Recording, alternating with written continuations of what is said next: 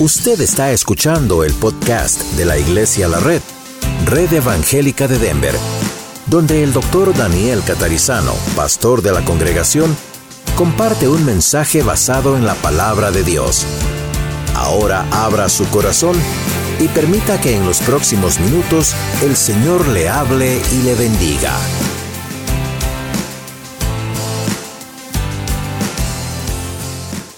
Durante estos últimos domingos hemos entrado en una serie de mensajes basados en la primera carta a los Corintios, así que les invito a abrir sus Biblias ahí en 1 Corintios capítulo 10. Lo que estamos haciendo es ir como cada tres capítulos por domingo rápidamente. Cuando concluyamos, vamos a volver versículo por versículo. ¿Ok? Y eso nos va a llevar mucho tiempo. Pero por ahora estamos viendo, como digo así, cada grupo de tres capítulos. Y hoy vamos a realmente mirar el mensaje en capítulos 9, 10 y 11, pero nuestro texto base es capítulo 10, versículo 23 al 11, 1. Y vamos a estar entonces hablando acerca de lo que Dios tiene para usted y para mí hoy, en el año 2018. Si usted no tiene una Biblia, háganos la señal levantando su mano y cualquiera de los sugieres le puede alcanzar una Biblia. Y si no tiene una Biblia en su casa, puede llevársela. Es nuestro regalo para usted. ¿Ok? Eso es parte de lo que hacemos también con las ofrendas, etc.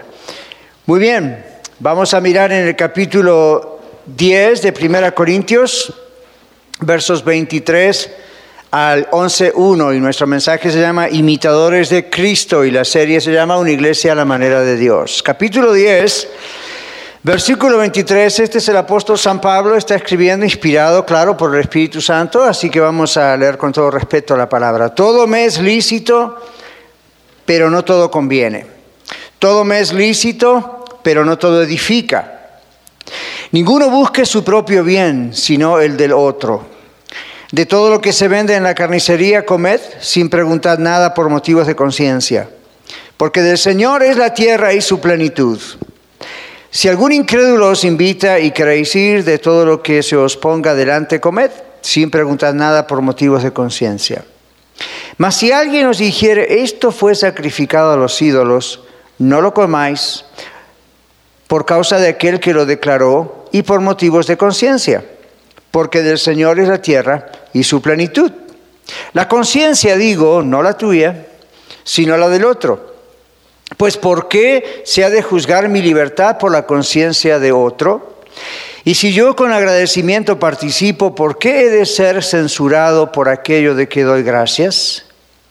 Si pues coméis o bebéis o hacéis otra cosa, hacedlo todo para la gloria de Dios.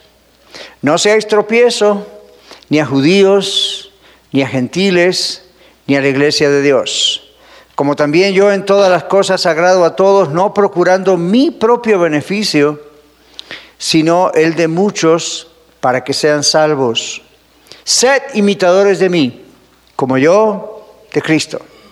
Hasta ahí vamos a leer hoy. Bueno, los creyentes en Corinto, para los que ya venimos siguiendo la serie, y si no, puede seguirla en Facebook, en el podcast, pero para los que venimos siguiendo aquí en persona la serie, los creyentes en la iglesia de Corinto, Corinto era una ciudad, como ustedes vieron en el video, descripta como una ciudad bastante inmoral, tenía sus grandes problemas, muy parecido a algunas de nuestras ciudades, muy parecidos a ciertas áreas de Denver inclusive.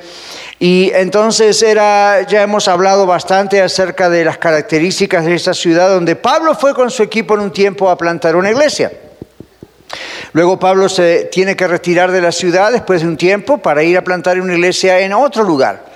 Y por cartas y por alguien que unas personas que van a visitarlo les da datos acerca de problemas que están ah, atravesando en la iglesia de los Corintios. Y uno de los problemas eran falsas enseñanzas. Se habían introducido secretamente falsos maestros, falsos pastores, falsos profetas.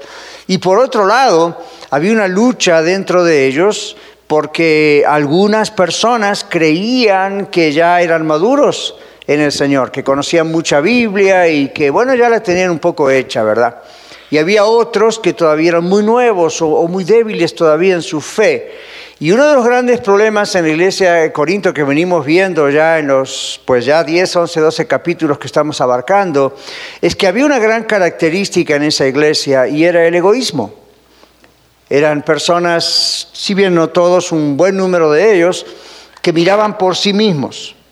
Entonces, esto que vamos a hablar hoy es una especie de sumario de estos tres capítulos, 9, 10 y 11, donde el apóstol Pablo les habla acerca de, bueno, la idolatría y también les habla acerca de ah, lo, que se comía sacrificando a los ídolos, cuál era el problema, y por último les habla acerca de la Santa Cena o la Cena del Señor y cómo se hacía eso y dónde había un problema allí.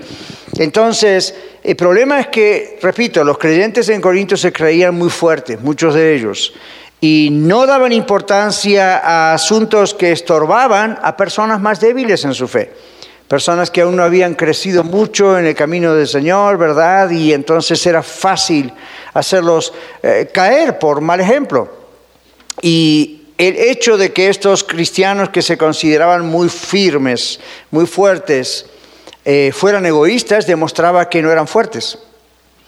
¿Okay? Demostraba inclusive su inmadurez ¿Y por qué? Bueno, porque un hijo o una hija de Dios no se demuestra solo en la cantidad de conocimiento que tenga de la Biblia, o de años que tenga de iglesia, o si es o no uno o una líder, pero se demuestra en qué tanto ama a los demás. Y amar a los demás no significa que uno acepta todo lo que los demás hacen. Pecado es pecado, no tiene otro nombre. Entonces uno no, simplemente acepta. Hoy en día está esa onda, ¿verdad? De, que, bueno, si uno ama a los demás, tiene que aceptarlos y aceptar lo que hacen, y eso no es bíblico. Uno acepta a la persona, trata de amar a la persona, pero no su pecado. Ni trata de, como decimos a veces aquí, apapachar a la persona como si nada ocurriese, porque entonces no amamos, no amamos bien. Amar también indica exhortación, como un papá o una mamá cuando cría a sus hijos. El hecho de que los ama no significa que nunca le va a decir esto no está bien. Si le evita decir esto no está bien, ah, pues no está amando, ¿verdad? Como corresponde. Entonces estos corintios tenían un poco de problemas mezclados aquí, en parte por esos falsos profetas. Ya hemos visto algunas ideas domingos anteriores sobre ideas falsas, enseñanzas falsas que habían introducido, pero también está este otro problema, este problema de, ah, de creer que estaban firmes. Por eso uno de los textos ahí dice, el que piensa estar firme, mire que no caiga. Capítulo 10, versículo 12, ¿verdad? El que piensa estar firme, que, mire que no caiga. Y luego dice, ninguna de las tentaciones que les ha sobrevenido eh, deja de ser humana, son tentaciones que todos los seres humanos tenemos, pero podemos vencer. Ahora, aquí dice algo muy importante en tres áreas, como he mencionado. Uno de los problemas grandes en la ciudad de Corinto era la idolatría. Como hemos dicho otros domingos, había un templo, entre otros templos paganos, uno a la diosa Artemisa. Y había prostitutas que estaban allí supuestamente sirviendo a esos dioses, que no eran más ni menos que demonios hechos en formas de piedras y cosas así, imágenes, y entonces el hombres estar relacionadas con ellas era la idea de supuestamente adorar a esos dioses y había toda una cuestión muy espiritista, muy demoníaca detrás, con la idea de entrar en contacto con esos demonios a través de esos actos. Otra parte que usted y yo leímos y vamos a volver a leer tiene que ver con la Santa Cena o con la Cena del Señor. Y cuando Pablo en el capítulo 10 y luego en el capítulo 11 vuelve a decir, no puedo participar de la mesa de demonios y de la mesa del Señor. Y entonces ahí también tiene que ver todo este asunto de los sacrificios que se hacían. Entonces ah, esos sacrificios, esas carnes, se vendían luego en la carnicería como cualquier cosa. Ah, y lo que la Biblia dice es, para un cristiano un ídolo no es nada. Pero ese problema, o esto puede ser un problema, cuando al lado hay personas que preguntan o preguntaban, ¿esta carne que usted llevó a casa y está comiendo fue una de las carnes sacrificadas a los ídolos? Y Pablo les dice, miren, para ustedes como cristianos no hay ningún problema, no hay un contacto demoníaco, no hay nada, pero perturba la conciencia de la persona que lo ha preguntado. Porque es una persona aún sin mucho crecimiento en Cristo, o es una persona que aún ni siquiera conoce al Señor, y esto puede ser un escándalo en su vida.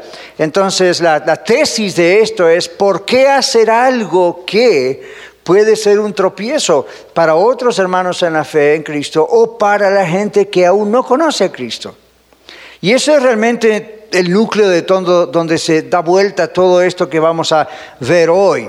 Entonces, ah, habla de eso, luego habla del atavío de la mujer. Y yo sé, muchas de ustedes, damas, y, estarán pensando, ¿verdad? A ver, el pastor va a hablar de si debemos usar velo, no debemos usar velo, qué va a pasar. Ya les va a llegar, pero todavía no. ¿Ok? Entonces ya vamos a ir hablando en detalle de eso cuando volvamos a esos capítulos, eh, detalle por detalle. Hoy solamente en un momento les voy a explicar algunas de las ideas allí. Pero había un problema con la modestia en la iglesia, especialmente de las damas. Muchas de ellas recién venían del mundo, como dice la Biblia, ¿verdad? De la sociedad, no conocían al Señor y ahora conocían al Señor, o estaban empezando y todavía traían cosas de afuera. Y, entonces aquí eso también estorbaba a otros y entonces venía otra vez la pregunta, bueno, yo soy libre en Cristo, no puedo hacer lo que me da la gana total soy libre. Y, Pablo dice, ya, pero su libertad no puede ser tropiezo para otros, aún en esa área. Y luego estaba la otra cuestión de los problemas durante el compañerismo. La iglesia primitiva, eh, ya desde el libro de Hechos 2 y Hechos 4 nos cuenta, ¿verdad?, el relato de aquella primera iglesia que surgió en el mundo, donde una vez a la semana por lo menos se juntaban y hacían una comida. Y saben, hacían lo que a veces hacemos nosotros, cada uno traía algún platillo. Así que si usted pensó que eso lo inventamos aquí en México, no es cierto. ¿Ok? Eso cada uno lo traía y compartía y entonces ah, en medio de toda esa fiesta de comer y estar juntos, al final se celebraba la Santa Cena o la Cena del Señor. Y hace varios domingos atrás hablamos de qué es la Cena del Señor. Muchos de ustedes aquí, la mayoría, recordarán que explicamos qué significaba tomar la Cena del Señor indignamente y dónde estaba el problema. Bueno, ya vamos a volver a eso en detalle, pero por ahora la idea es básicamente que ellos celebraban un compañerismo y ahí había algunos desajustes. Algunas personas todavía no estaban maduras en el Señor y hasta se emborrachaban. ¿Recuerdan? Y había varias situaciones, pero observen, la idolatría, la inmodestia y ahora el asunto del compañerismo, todo ataca al mismo problema. ¿Por qué la gente se desbalanceaba y llegaba a hacer ese tipo de cosas? Porque no pensaba en los demás. No pensaba en cómo podía estorbar a otros hermanos en el Señor más nuevos o más débiles en la fe. Y también no pensaban en aquellos que los estaban observando desde afuera y estaban diciendo, tal vez estos usan su supuesta libertad en Cristo para libertinaje y hacer lo que les da la gana. Entonces Pablo dice, listen, escuchen, aquí hay una cuestión donde uno tiene que mirar adentro y también afuera. Entonces, ¿por qué llamamos el mensaje de hoy imitadores de Cristo? Porque en primer lugar, debemos imitar a Cristo en su dependencia del Padre. El Señor Jesús dijo, yo no puedo hacer nada que no oigo hacer de mi Padre, no puedo hacer nada que no veo hacer de mi Padre. Buscándole en oración, el Señor sabía cuál era la voluntad de su Padre. Conociendo las Escrituras, Jesús sabía cuál era la voluntad de su Padre. Entonces, el Señor no tenía este problema de independencia. Han escuchado ese asunto de un espíritu independiente, ¿verdad? Y no estamos hablando de un demonio, estamos hablando de una manera de ser. ¿Cuántos han escuchado eso? La mayoría, ¿verdad? Bueno, Jesús, aún siendo Jesús, no tenía ese espíritu independiente donde hago lo que quiero y no me importa qué piensan los demás. No, no. El Señor era muy cuidadoso de eso. Entonces, Él no tenía ese sentido de excesiva autoconfianza. Él estaba aprendiendo y la Biblia dice, por lo que padeció, aprendió obediencia y él, él siendo Dios, ahora como hombre, él se sometió a su Padre y eso dice la Biblia es para que nosotros sigamos sus pisadas. Él nos ha dado ejemplo. Entonces debemos imitar a Cristo en su dependencia, dependencia del Padre. Si ustedes buscan en la carta de Filipenses, que está muy cerquita de allí, apenas unas, unas pocas hojas hacia su derecha, Filipenses capítulo 2, versículo 1, describe la actitud del Señor Jesús al que queremos imitar. Y este otra vez es el apóstol Pablo, inspirado por el Espíritu Santo, escribiendo a otra iglesia, en este caso en Filipos. Por eso se llama Filipenses. Por tanto, si hay alguna consolación en Cristo, si algún consuelo de amor, si alguna comunión del Espíritu, si algún afecto entrañable, si alguna misericordia, completad mi gozo sintiendo lo mismo, teniendo el mismo amor, unánimes, sintiendo una misma cosa. Nada hagáis por contienda o por vanagloria, antes bien con humildad, estimando cada uno a los demás, y acá está la clave, estimando cada uno a los demás como como superiores a él mismo, no mirando cada uno por lo suyo propio, sino cada cual también por lo de los otros. Y ahora viene el ejemplo de Cristo, ¿verdad? Haya pues en vosotros que este sentir esta forma de ser, que hubo también en Cristo Jesús, el cual siendo en forma de Dios, no estimó ser igual a quién, a Dios, como cosa a que aferrarse, sino que se despojó a sí mismo tomando forma de siervo, hecho semejante a los hombres. Y estando en la condición de hombre, se humilló a sí mismo, haciéndose obediente hasta la muerte y muerte de cruz por lo cual Dios también le exaltó hasta lo sumo y le dio un nombre que es sobre todo nombre, para que en el nombre de Jesús se doble toda rodilla de los que están en los cielos, en la tierra y debajo de la tierra, y toda lengua confiese que Jesucristo es el Señor, para gloria de Dios Padre. Entonces, aquí imitar a Jesús en su dependencia del Padre le hacía al Señor no autosuficiente. ¿Sí? Siendo él mismo Dios en la carne, fíjese que dice, siendo en forma de Dios, no estimó el ser igual a Dios como algo que aferrarse. Hay otras enseñanzas detrás de esto, pero a los fines de nuestro mensaje es, si como iglesia, cada uno de ustedes y yo, vamos a imitar a nuestro Señor, a nuestro único Dios, al Señor Jesucristo, entonces ahí decimos un momento, el Señor mismo no utilizó su derecho de ser el mismo Dios para decir, hey, acá, no, el Señor se puso en forma de siervo. Siempre pensó en los demás, sus actitudes, sus palabras, ah, qué estaba pasando, qué efecto tenían sobre los demás. Entonces, ah, el problema de tener un sentido de autoconfianza y creer que lo sabemos todo y somos tan independientes de los demás y especialmente de Dios, nos hace caer en este tipo de problemas que los corintios habían caído, ¿verdad? Ahora, Pablo habla también de los israelitas en el desierto en el capítulo 10. Y él habla acerca de la columna de nube que los seguía y que fueron bautizados simbólicamente eh, con Moisés y todo eso. Pero fíjense, dice, la mayoría o casi, casi, casi todos los que salieron de Egipto no entraron en la tierra prometida. Murieron en el desierto por su testarudez, por su desobediencia, por su espíritu independiente. Yo hago lo que quiero. Y Dios les daba leyes y les decía esto es así o asá, y se las decía a través de su siervo Moisés, y así todo escogían hacer lo que querían. Entonces Pablo incluye ese relato que los judíos en su época entendían muy bien, conocían muy bien, y les dice, no hagan como ellos. Y dice ahí, esto es para ejemplo nuestro. Eso que les pasó a ellos, dice Pablo, está hecho para ejemplo nuestro. Por eso hay textos como el versículo 8 del verso 10, del capítulo 10, perdón. No sean idólatras, no forniquen como algunos ellos fornicaron, cayeron un día 23 mil. Usted puede ver todas estas referencias en el Antiguo Testamento.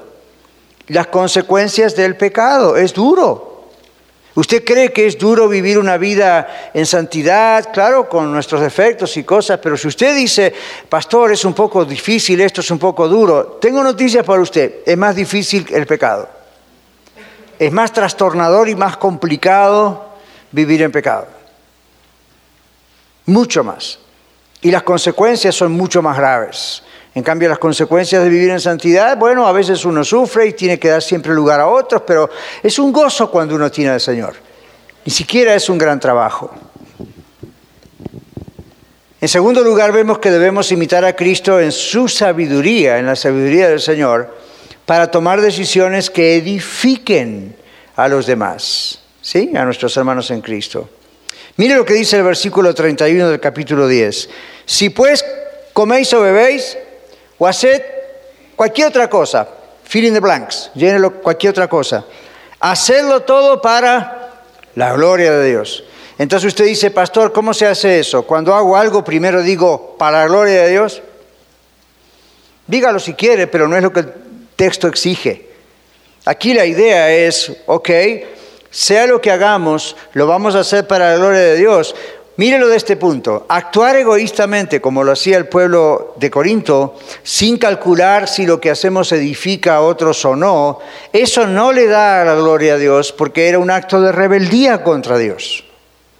No era un acto de amor al prójimo, era un acto de rebeldía. En cambio, lo contrario, buscar el bien de los demás y no el de uno mismo, poner primero a los demás y no a uno mismo, eso glorifica a Dios porque estamos imitando a Dios, estamos actuando como Él actúa. ¿Ven? Eso es. La obediencia es lo que realmente glorifica a Dios. El alabarle, el adorarle con cantos, con ofrenda y con estar aquí atentos al mensaje, esto glorifica a Dios. Pero esto no es todos los días para nosotros. Mañana salimos a trabajar, algunos esta misma tarde, y, ahí es donde decimos, a ver, ¿qué estamos haciendo con nuestras actitudes, con nuestras decisiones, con nuestro tratar a los demás? ¿Esto glorifica a Dios o no glorifica a Dios? Es fácil saberlo. Observe cómo Dios actúa, observe cómo el Señor Jesús actuaba en la tierra. Y si no contradice eso, glorifica a Dios. Si contradice lo que Jesús decía o hacía, entonces no estamos glorificando a Dios. Así que en este segundo punto, esa es la idea, debemos imitar a Cristo en su, sabiduría para tomar decisiones que edifican, buscar el bien de los demás y no el propio. Eso es sabiduría. El libro de Santiago en la Biblia dice eso, es la sabiduría práctica. El libro de Proverbios habla de la sabiduría práctica en esos términos, no solamente en la gran inteligencia de tener información, o saber cómo tomar una decisión.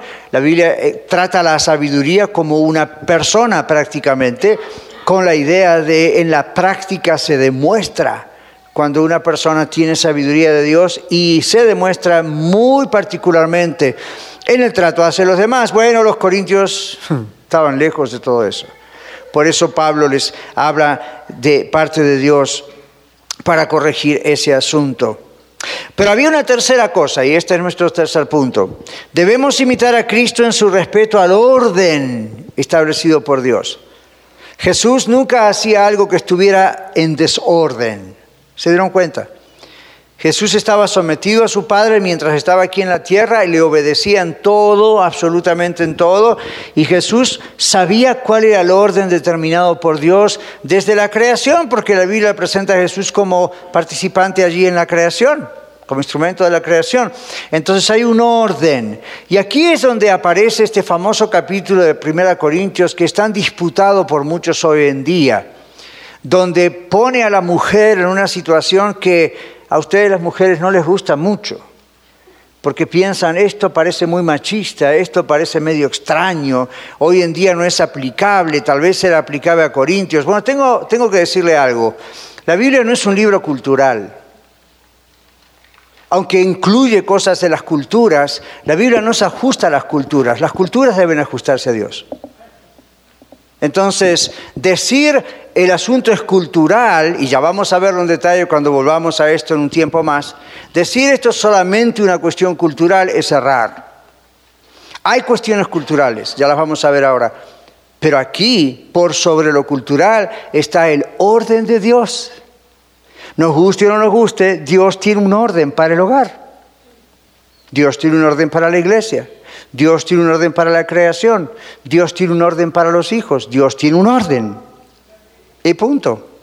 Entonces, ¿qué pasaba en este caso? ¿Por qué debemos imitar a Cristo en su, en su, respeto al orden establecido por Dios? Ustedes miran la carta de Corintios y se dan cuenta, si prestan mucha atención, que a unos no creyentes, los incrédulos, como la Biblia dice, los que no creen en Cristo todavía o no han entregado su vida a Jesucristo, aún ellos tenían un concepto acertado acerca del asunto. Las mujeres, por ejemplo, no imaginaban en la época de los Corintios presentarse en público sin su velo en la cabeza. Y quizá usted ha visto, ¿verdad? En el mundo musulmán se usa mucho la mujer está cubierta. Y uno investigando yo a ver qué pasaba exactamente en Corinto, pues ah, ese era el asunto. No, no lo de musulmán, sino el asunto de la mujer en Oriente no, Damas como ustedes aquí presentes no podían entender ni siquiera la idea de estar en público sin el velo en la cabeza. Hoy en día cosas van cambiando, pero en ese tiempo, en ese tiempo era muy raro que una mujer aceptase que otra mujer inclusive estuviera en público sin su velo en la cabeza. Usted dice, pero ¿por qué? ¿Por qué? Bueno, no lo mire con los anteojos del año 2018. Remóntese dos mil años atrás en la historia y en el Medio Oriente y las cosas eran así. Todavía son así en muchos de esos lugares. Entonces uno tiene que observar esto y decir qué estaba pasando detrás de lo que culturalmente pasaba. El velo para la mujer era una señal de yo estoy casada, estoy bajo autoridad, le pertenezco a mi esposo, pero lo que muchos no saben es que el velo de la mujer era protección para la mujer. Era una manera en que la mujer en el mercado, en la calle, en cualquier lugar, era protegida en la sociedad. Los varones usualmente no iban a buscar una mujer que vieran en la calle con un velo puesto en la cabeza. Así que, ¿qué pasaba? Bueno, ahora estas mujeres de Corinto entraban a la iglesia. ¿Y cuál era el problema? ¿Por qué Pablo tiene que apelar a algo que era conocido en la sociedad, el velo en la cabeza de la mujer? Porque las mujeres ahora, muchas en Corinto, creían que eran muy firmes en el Señor, mismo problema de antes con otros que dijimos recién, y decían, bueno, pero ahora yo soy libre en Cristo, ¿verdad? Y como soy libre en Cristo, fuera con el velo. Ya la Biblia dice acá, no hay hombre, no hay mujer, somos todos uno en Cristo, fuera, no necesito esto, ya comprendo lo que Dios dice del varón y la mujer. Y Pablo dice, güey, en su idioma. Espere un momento. Si eso va a ser tropiezo para una mujer de afuera, porque culturalmente no era aceptado, no solamente en la, religión, en la iglesia, culturalmente no era aceptado. Eso es un tropiezo para esas mujeres de afuera en esa época. Y esas mujeres van a pensar que en vez de ser ustedes libres en Cristo, son unas liberales. ¿Han escuchado eso alguna vez? A mí me lo han dicho en la radio, aquí, en otros lugares, ¿verdad? De repente me han dicho, ustedes los cristianos son muy liberales. Ustedes hacen lo que quieren, total después les piden al Señor perdón y se acabó todo. Pues no nos conocen, no conocen la Biblia, no trabaja tan así. Es la impresión que da. Imagínense en una época donde la mujer, culturalmente, a una mujer incrédula, nunca salía a la calle sin un velo puesto, si estaba casada. Entonces, Pablo dice, ¿y ahora porque están dentro de la iglesia lo van a dejar de hacer? Porque son libres en Cristo. Entonces Pablo hace el mismo razonamiento paralelo del comer las carnes sacrificadas a los ídolos. Él dice, un ídolo no es nada para un cristiano. Es un engaño y ¿a quién le importa? Este asunto del velo quizá para ustedes no tiene importancia, mujeres, dice Pablo, pero tiene importancia porque puede ser un tropiezo para los que no conocen a Cristo. Y puede ser un tropiezo para las damas dentro de la iglesia que conocen a Cristo y todavía dicen, ¿qué hago? Y puede ser un tropiezo para otros varones. Esto es en esa época, en ese tiempo. Entonces ya vamos a volver domingo más adelante directamente a cada versículo, vamos a hacer lo que se llama un exégesis del texto. Pero mientras tanto, esto es el asunto. ¿Cómo se imita a Jesús con este asunto? Bueno, para ellos era dos cosas, el orden y la modestia. Pablo les dice, ese velo culturalmente significa simplemente que usted está casada y le pertenece a su marido. Bíblicamente, y ahí es lo que más importa, significa este es el orden de Dios, dice Pablo. Dios creó primero al hombre y del hombre sacó a la mujer y hace toda la explicación yendo hacia el Génesis. Ahora, varones, esto no es para que nos transformemos en más machistas de lo que ya somos, ¿ok? No, la idea es, aquí hay un orden que bien respetado funciona perfectamente. Bien comprendido por el hombre, bien comprendido por la mujer, funciona perfectamente. Entonces uno dice, ok, vamos a imitar a Jesucristo en su respeto al orden establecido por Dios. Aún el Señor Jesucristo, estando aquí en la tierra, respetó algunos aspectos culturales, respetó algunos aspectos religiosos por supuesto, ninguno que contradijera su doctrina, pero sí lo respetó. ¿Para qué? Para no ser tropiezo. ¿Ok? Entonces, ah, las mujeres en la iglesia de Corinto debían ser un ejemplo en la sociedad. No debían producir un escándalo, es lo que Pablo está diciendo. Los no cristianos criticaban a la iglesia de liberales porque no comprendían, por supuesto, la libertad que tenemos en Cristo, pero los cristianos no debían provocar el estorbo a los no cristianos. Ahora no se trataba tan solo del hermano débil, ahora se trataba también de un no cristiano. Y usted dice, bueno, Pastor Daniel, pero nosotros ya no vivimos en esa época. Ok, aplique estas verdades a las verdades de hoy. ¿Qué cosa puede este, transformarse en algo que sea un tropiezo para que su amiga, su familiar, su o amigo, familiar o vecino, compañero de trabajo no cristiano no quiera hacerlo porque ve un estorbo aquí? Ahora, vamos a encontrar siempre gente que a todo le va a encontrar un estorbo. Eso no lo podemos evitar. Pero aquí la Biblia nos dice lo que nosotros sabemos que podemos evitar, debemos evitar. Entonces, la mujer cristiana, verdaderamente cristiana, y el hombre cristiano, verdaderamente cristiano, ambos aprendemos cuáles son nuestros roles aún dentro del matrimonio. La gente que está fuera de Cristo lo empieza a observar la gente que está dentro de Cristo, dentro de la iglesia, también lo empieza a observar. Entonces ya dice uno, ¡oh! Estas vidas cambiadas, antes no eran así. De veras Dios transforma las vidas. Ahora, yo sé, muchas iglesias, denominaciones, grupos religiosos han tomado estos textos para crear sus propias ideas muy legalistas. Y no vamos por ese lado. Lo que vamos es a la palabra. Vamos al cuarto y último lugar. En el capítulo 11, quizá en el versículo 1, le ha llamado la atención cuando Pablo dice, sean imitadores de mí como yo de Cristo. ¿Usted se atrevería a decirle aquí hoy a alguien en la iglesia, hermano, hermana, sea imitadora de mí como yo de Cristo? La pregunta es, ¿por qué no se atreve? Pablo lo hizo. Porque nos suena arrogante, ¿verdad? Pero fíjese, si Pablo hubiese dicho, sean imitadores de mí, punto, ahí tenemos un problema. Pero lo que Pablo está diciendo es, imíteme a mí como yo lo imito a Él, a Cristo. En otras palabras es, usted quiere saber cómo tener fe, ¿Dónde está un hermano o hermana en la iglesia que usted diga, wow, quiero imitar a esa persona, esa persona ha pasado por pruebas, tribulaciones, pero mira la confianza que tiene en Cristo, yo quiero ser así? Entonces usted no está dándole gloria a ese hermano o a esa hermana, usted está diciendo, esta persona ya logró comprender esto, ya agarró la onda de esto. Entonces vamos a imitar eso, ¿ven? Y así otras cosas, usted ve un matrimonio que funciona bien, o usted sabe que las cosas van muy bien, acérquese lo más que pueda a ese matrimonio y trate de aprender de ellos, porque ellos están aprendiendo de Cristo. Usted dice, tengo problemas con las finanzas, el dinero, la economía. Acérquese a alguien dentro de la iglesia, y hay muchos aquí que saben manejar muy bien finanzas que han comprendido lo que significa, cuál es el lugar del Señor en esto, cómo hacer sus cálculos, sus budgets, sus presupuestos. Aprenda.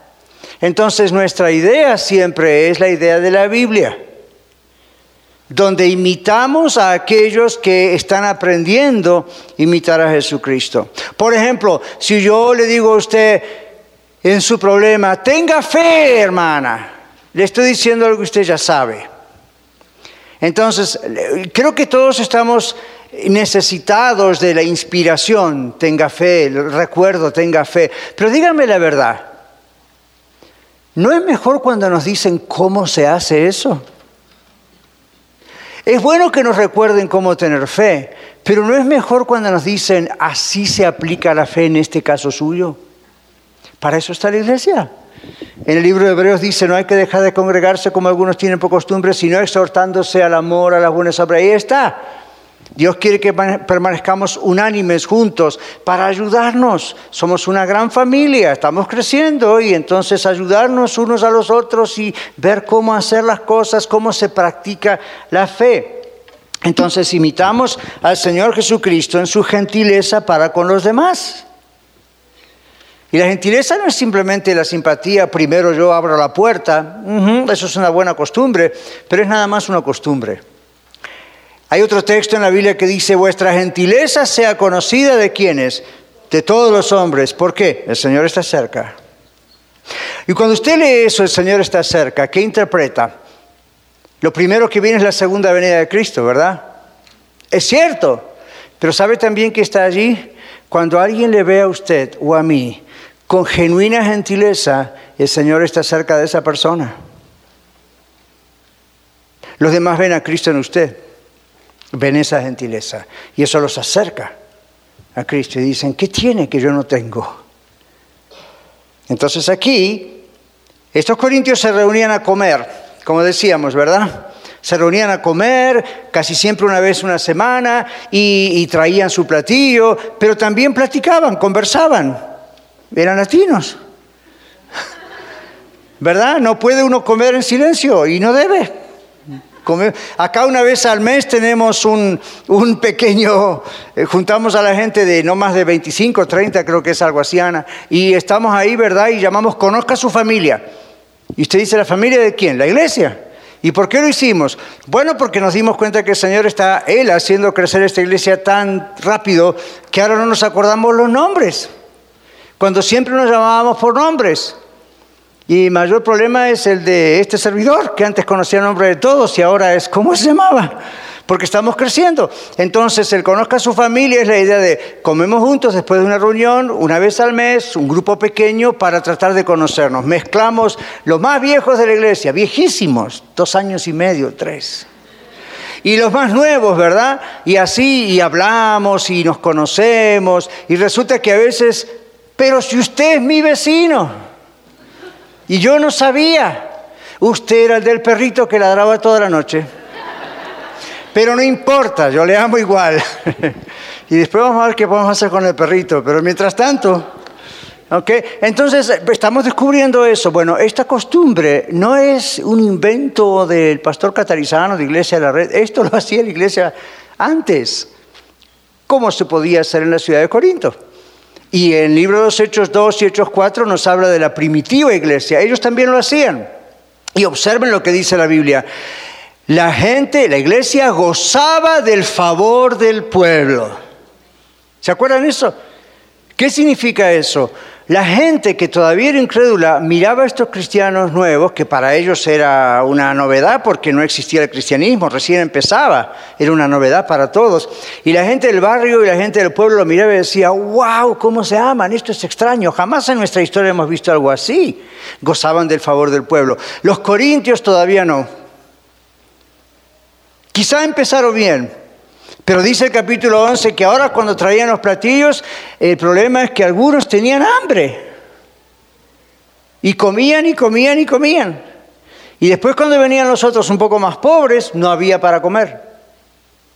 Qué cosa extraña, ¿verdad? Parece en la Biblia como algo... ¿Por qué está en la Biblia si eso nos puede pasar a cualquiera de nosotros? Dice uno, ¿sí? Pero hay una verdad atrás. Algo que nunca había ocurrido comienza a ocurrir en la iglesia cristiana. Ricos, pobres, esclavos, educados, no educados, todo el mundo estaba junto. Como nosotros hoy. Aquí no hay esclavos, pero, ¿verdad? Aquí estamos de todos. Gente que está más o menos bien, de dinero, gente que está pobre, gente que tiene trabajo, gente que no tiene. Hay varones, hay mujeres, estamos todos juntos. Ah, hay niños, hay jóvenes, hay ancianos, hay adultos, ¿ven? Hay quien está rentando y quien compra, hay profesionales y, no profesionales. Así pasaba en la iglesia de Corinto. Entonces ellos traían sus platos. Y los que tenían, pues por, supuesto, tenían que traer y compartían. Pero Pablo dice en el capítulo 11 que el gran problema que había en eso que llamaban la coinonía, han escuchado muchas veces ese término griego, lo que pasaba es que algunos no esperaban a los demás y comían y luego teníamos el otro problema que vimos en los primeros capítulos antes, otros domingos. Empezaban los partidismos. ¿Se acuerdan? Uno decía, yo soy de Pablo. Y otro decía, yo soy de Apolo, aquel gran eh, discursante, evangelista, debatidor. Y otros decían, yo soy de Cristo. Más espiritual que todos ustedes juntos. Y parece que cuando se juntaban a comer, se juntaban a comer en grupos así. Entonces teníamos un problema de divisionismo por partidismos en la iglesia, teníamos un problema de los que tenían mucho no compartían con los otros, teníamos, el esclavo no podía traer nada y eso no existía y de repente empezó a existir y Pablo dice, eso es una aberración delante de Dios, en otras palabras. ¿Cómo pueden estar ustedes en un ambiente así, donde el mundo los está observando, donde piensan esto nunca ocurrió en la historia, es ideal, y ahora ustedes están fallando y teniendo estas divisiones y no esperándose, y encima de eso, luego terminan celebrando la cena del Señor en medio de ese ambiente? Entonces Pablo dice, esto está mal. Recuerden, Pablo escribe estas cartas para corregir ese tipo de cosas. Para nosotros, usted dice, pastor, nosotros no tenemos ese problema. Justamente porque no los queremos tener es que estamos hablando de esto. ¿Ok? Dios nos está advirtiendo. Allí era un cuerpo de gente especial. Y así es como el Señor quería que se mantuviese. Las divisiones de clases, los partidismos, las jerarquías debían ser eliminados del pueblo de Corinto, de la iglesia, inmediatamente. ¿Por qué? Porque eso los hacía inclusive indignos de participar en la Santa Cena o en la Cena del Señor. Hay más de eso, ya hablamos hace pocos domingos atrás acerca de otras cosas que significa tomar la Cena del Señor indignamente. Por ejemplo, no discernir el cuerpo de Cristo, la sangre del cuerpo, no, no saber lo que uno está haciendo. Pero aquí está enfocado en esa primera parte. Así que recordemos, está la cuestión de la idolatría, está la cuestión de la inmodestia, está la cuestión de la no querer hacer lo que se debe hacer y está esta cuestión del compañerismo. Vemos problemas internos y vemos problemas externos. Pero ¿cuál dijimos era la tesis de todo esto al principio? El Señor quiere que le imitemos a Él y Él no tenía ese espíritu independiente de yo hago lo que se me da la gana. Él decía, primero están los demás luego estoy yo. Primero sirvo a los demás, luego me sirvo a mí.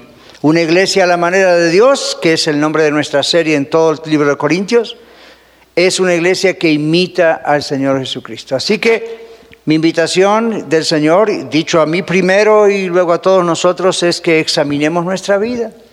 Yo le invito que ahora Cerremos nuestros ojos y oremos un momento y examinemos simplemente nuestra vida y si en alguna manera el Señor le dice en su corazón en este momento y en su mente, bueno, hija, hijo, en esta área, esta y la otra, lo que sea, no estás buscando el bien de los demás, sino tu propio bien.